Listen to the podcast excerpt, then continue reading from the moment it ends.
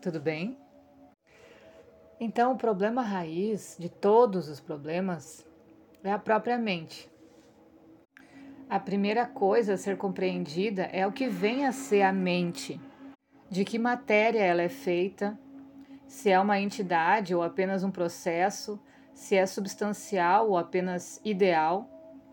A não ser que conheças a natureza da mente, não poderás resolver nenhum dos problemas de tua vida.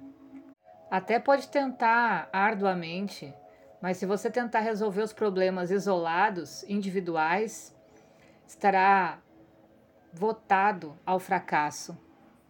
Porque na realidade não existe problema individual. A mente é o problema. Resolver esse ou aquele problema de nada adiantará, porque a raiz deles permanece intocada. É como cortar os galhos de uma árvore, podando as folhas sem tirar essa raiz, né? Todas as folhas virão, novos galhos brotarão, até mais do que antes. A poda ajuda a árvore a se tornar mais espessa. A menos que você saiba como arrancá-la pela raiz, a tua luta será injustificada, será tola. Destruirá a ti mesmo e não a árvore. E lutando nesse processo, você desperdiça energia, tempo, vida, e a árvore continuará tornando-se cada vez mais forte, mais espessa e mais densa. E aí você fica surpreendido com o que vai acontecendo, né? Porque você trabalha tão duramente tentando resolver esse ou aquele problema e eles continuam crescendo, aumentando, e mesmo quando consegue que um problema seja resolvido, dez outros subitamente ocupam esse lugar. Então não tente resolver problemas individuais isolados. Eles não existem. A própria mente é o problema. Mas a mente ela está oculta, subterrânea. Por isso que a gente associa a uma raiz, porque ela não é aparente. Em qualquer ocasião em que você se depara com um problema, ele está acima do solo. Então você pode vê-lo. Por isso está iludido por ele. Lembra, o visível jamais é a raiz. A raiz sempre permanece invisível. A raiz sempre está oculta.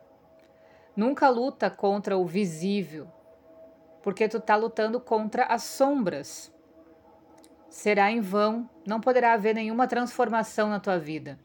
Os mesmos problemas aflorarão novamente, novamente e novamente. Observa a tua própria vida e tu verá que isso faz sentido. E as pessoas perguntam como obter uma mente pacífica. Mas não existe tal coisa. Não existe uma mente pacífica. Jamais a gente ouviu falar sobre isso. A mente nunca é pacífica. A não mente é paz. A mente em si mesma nunca pode ser pacífica. É da natureza dela estar tensa e confusa. A mente não é clara. Ela não tem essa limpidez. Porque a natureza dela é confusão, nevoeiro. A clareza é possível sem a mente. A paz é possível sem a mente. O silêncio é possível sem a mente. E aqui, cada vez mais nesses podcasts, a gente vai entendendo qual é a engrenagem que sustenta os atendimentos, né? Quando a gente quebra um vício de comportamento, é justamente para tirar essa mente da zona de conforto. Então a gente trabalha o corpo, melhorando a qualidade de vida do corpo e ao mesmo tempo confrontando a mente fazendo a mente se rebelar, porque o próximo atendimento, a segunda etapa, é justamente lidar com essa mente que nos engana. E aí a gente dá valores para ela, a gente dá uma regra para ela funcionar. E a gente começa a educar essa mente no sentido que a gente quer. E ela já não é mais dona do parquinho. Agora tem alguém que comanda tudo isso, que é a nossa consciência. E se você observar, jamais encontrará uma outra entidade parecida com a mente. Ela não é uma coisa, é apenas um processo. Pensamentos individuais existem, mas seu movimento é tão rápido que a gente não pode ver as brechas entre eles. Os intervalos não podem ser vistos porque a gente não está consciente e alerta. Precisa de uma visão interior mais profunda. Quando os teus olhos puderem ver profundamente, verás, subitamente, um pensamento, outro pensamento e ainda outro pensamento. Mas não verás a mente. E pensamentos reunidos, milhões de pensamentos, nos dão a ilusão de que a mente existe, como uma multidão, milhões de pessoas em pé. A tal coisa mais parecida com uma multidão, você pode encontrar a multidão separada dos indivíduos que ali estão. Quando eles estão reunidos, é a reunião que faz com que a gente sinta que existe algo que é a multidão. Mas só indivíduos, na verdade, existem. E esse é o primeiro olhar interior para a mente. Observa e tu vai ver pensamentos, mas nunca te depararás com a mente. E se isso te tornar uma experiência tua, se tu te tomar propriedade dessa experiência, se você conseguir fazer esse exercício nos momentos de meditação, e sentir como um conhecimento teu, muitas coisas começarão a se modificar. Porque aí tu terá compreendido algo tão profundo sobre a tua mente que muitas coisas podem acontecer a partir disso.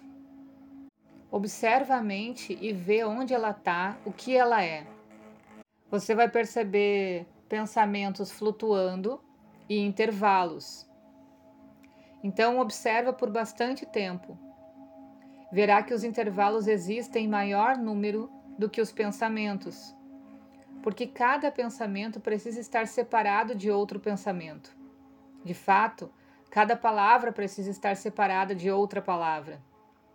Quanto mais profundamente tu for, mais e maiores brechas tu vai ver.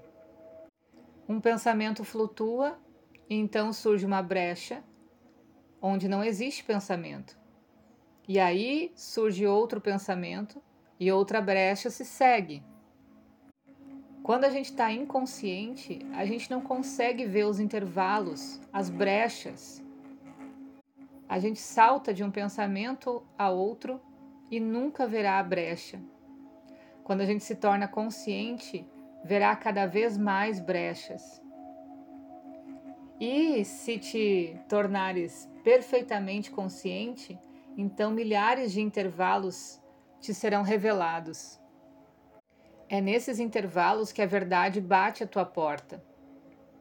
Nesses intervalos é que o hóspede vem. Nesses intervalos, Deus é compreendido. Faz o exercício de observar as nuvens.